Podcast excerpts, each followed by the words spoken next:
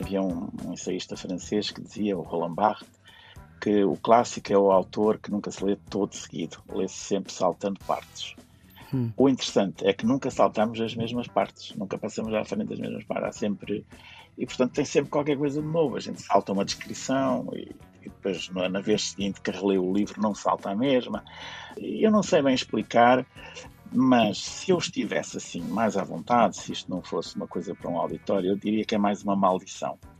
uma, uma maldição. coisa que eu não Sim, é uma coisa que eu não consigo livrar. Estamos com Abel Barros Batista, professor doutorado de literatura da Universidade Nova de Lisboa, é um dos maiores especialistas em Camilo Castelo Branco, mas também em literatura brasileira, nomeadamente em Machado de Assis.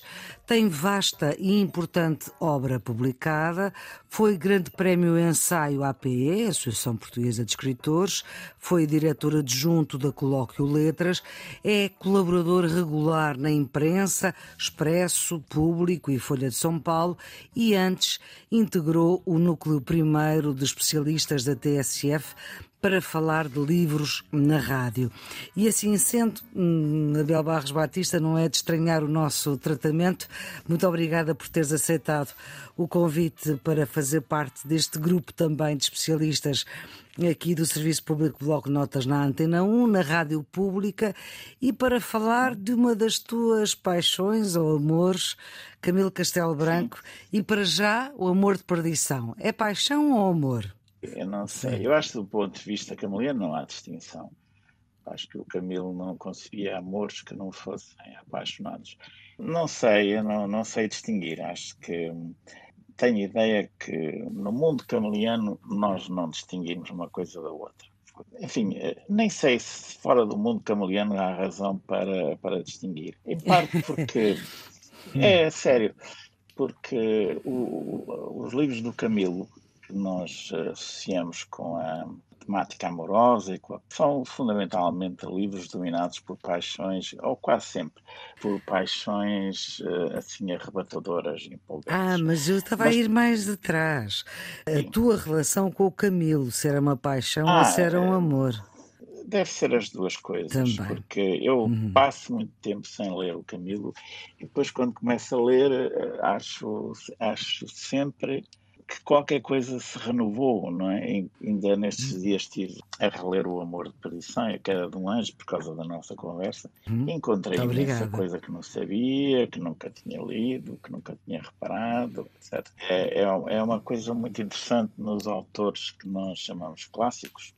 Havia um, um ensaísta francês que dizia, o Roland Barthes, que o clássico é o autor que nunca se lê todo seguido, lê-se sempre saltando partes. Hum. O interessante é que nunca saltamos as mesmas partes, nunca passamos à frente das mesmas partes. Há sempre. E, portanto, tem sempre qualquer coisa de novo. A gente salta uma descrição e, e depois, na vez seguinte que relê o livro, não salta a mesma. Eu não sei bem explicar, mas se eu estivesse assim mais à vontade, se isto não fosse uma coisa para um auditório, eu diria que é mais uma maldição. uma, uma maldição. coisa que eu não Sim, é uma coisa que eu não consigo livrar, porque há muitos anos eu escrevi um livro que nunca publiquei e que se chamava Memorial de Cameliano Preguiçoso, era uma espécie de diário de uma pessoa que queria escrever um ensaio sobre o amor de perdição e não conseguia. Tenta e anda para trás, etc.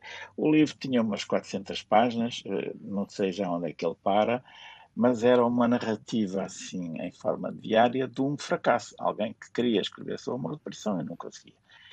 E depois eh, aquilo passou e, e, hoje não se passa um ano que eu não, não tenha que escrever qualquer coisa sobre uma perdição, ou que não me peçam um prefácio, ou que não... Que é o caso agora que... recente, não é? Alguém te pediu um uh, prefácio. Uh, sim. E agora e tens esta altura... encomenda da Antena 1. Mas esta tem uma razão de ser, porque o livro também está ligado à escola e ao ensino, e portanto provavelmente, se for uma maldição, não é só comigo que estão mais acompanhados. Exatamente, quantos, exatamente. o que é que, alunos. O que é que Camilo Castelo Branco tem que outros autores não terão, eventualmente, para prender tanto, neste caso, a, a tua atenção enquanto, enquanto, investigador da palavra escrita e da uhum. literatura. O que, o que é que ele tem assim de tão especial? Tem uma coisa que ninguém diz, ou melhor, que não tenho visto dito, e que eu acho que é a característica que faz dele o escritor mais importante do século XIX. Escritor português é, ou sim, escritor... No caso, sim, no, no caso escritor português, não uhum. do século XIX, do, do, do, mundo inteiro, nunca Era... se sabe se não há um indiano ou uma pessoa no Nepal a escrever melhor do que ele, não. Claro. Não, no, eh, circunscrevendo-nos à nossa literatura, hum. é o escritor português mais importante porque ele nunca teve nem nunca quis ter um, uma explicação para justificar aquilo que faz.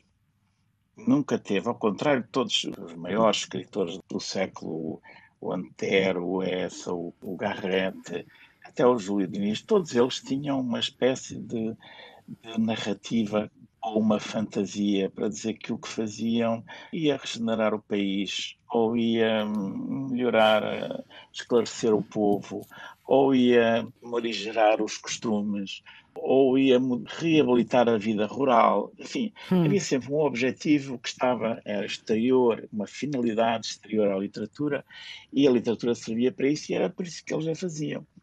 O Camilo disse sempre o contrário disso, disse sempre: deixaremos este mundo tolo e mau, tal qual era quando cá entramos. E, ao hum. mesmo tempo, foi o primeiro escritor português a reivindicar o direito de ser pago para fazer isso. Isto é, é, é o primeiro escritor que consegue ter uma atividade profissional constante ao longo de, de décadas. Ele só Portanto, pagam-lhe para escrever pagam-lhe para escrever e ele não diz isto aqui é muito bom para vocês, vocês vão aprender, vão educar-se, vão aprender a língua portuguesa. Não, nunca diz isso. Ele diz, vocês pagam-me as minhas frioleiras e usa muito essa expressão. São frioleiras, são futilidades, são chalaças, são, são coisas a que ele não dá valor, mas que uhum. não dá valor do ponto de vista mercantil, digamos assim. Uhum. Não estou a fazer qualquer coisa para contribuir para, para o país e para as pessoas e por isso quero ser pago. Não, ele diz: eu quero ser pago para pôr no mundo histórias, histórias que são ora trágicas, ora cómicas, histórias de amor, histórias de aventuras, histórias de pessoas, porque isso é o que eu faço. Hum. E essa liberdade, eh, que é realmente o, o ponto mais distintivo do Camilo é uma coisa que tem sido muito pouco, um pouco compreendida, porque nós uh, tendemos a achar que os escritores, como a literatura se ensina nas escolas, e as escolas têm, são públicas na maior parte, e a escola pública tem que justificar porque é que ensina determinadas coisas e não outras, há sempre uma tendência muito forte histórica e política para uh, se justificar porque é que se estuda uh, uma novela como O Amor de Perdição. E os programas que os, os ministérios sucessivamente vão fazendo dão explicações para isso e estudam porque é isto ou é aquilo. O autor mais explicado provavelmente é o Essa, que é o autor também que está mais presente no, nos programas. E a explicação mais curiosa que se dá a respeito do Essa, é a mais ofensiva de todas, é aquela que diz que o Essa continua atual porque o país continua igual ao que era no tempo dele. Nem ele continua atual, nem o país está igual, etc. Mas fica sempre bem dizer hoje já há menos, mas havia sempre pessoas que citavam. Uma, e o Camilo Castelo um Branco entrou e saiu do programa, não, foi, não fez sempre eh, parte dos programas não, não, do secundário. Não, não, não. Pelo contrário, é, é, muito curioso. Esse estudo foi feito por um colega meu, aliás, um excelente professor do ensino secundário chamado Luís Prista, que fez já um estudo dos programas, dos manuais, trouxe novidades espantosas, até aos uhum. anos 30 do século XX. O Júlio Diniz predominava sobre o Camilo, era considerado um autor mais interessante, mais adequado aos programas para, para a juventude do, do que o Camilo. O Amor de Perdição foi o primeiro livro que foi introduzido do Camilo, mas depois desapareceu e só voltou a seguir ao 25 de Abril, que é uma coisa, uma coisa curiosa. Só a partir de 77, não sei se a própria liberdade de 25 de Abril conduzir os espíritos mais iluminados, a incluí-lo na escola, mas hoje, hoje creio que não está, ou está uma, um capítulo ou dois, os é. programas de português hoje estão assim. Mas nós vamos falar do livro todo. Abel Barros Batista, vamos ficar por aqui, vamos voltar a falar sobre o amor de perdição no outro episódio do hum, Serviço Público Bloco de Notas. Abel Barros Batista, muito obrigada por esta leitura e releitura uh, das obras de Camila neste programa no Serviço Público Bloco de Notas, que é uma ajuda para quem uh, tem exame no final deste ano letivo, mas também para para quem se interessa por saber mais. A produção é da João Jana Fernandes, os cuidados de emissão de Diogo Axel. Tenham um bom dia.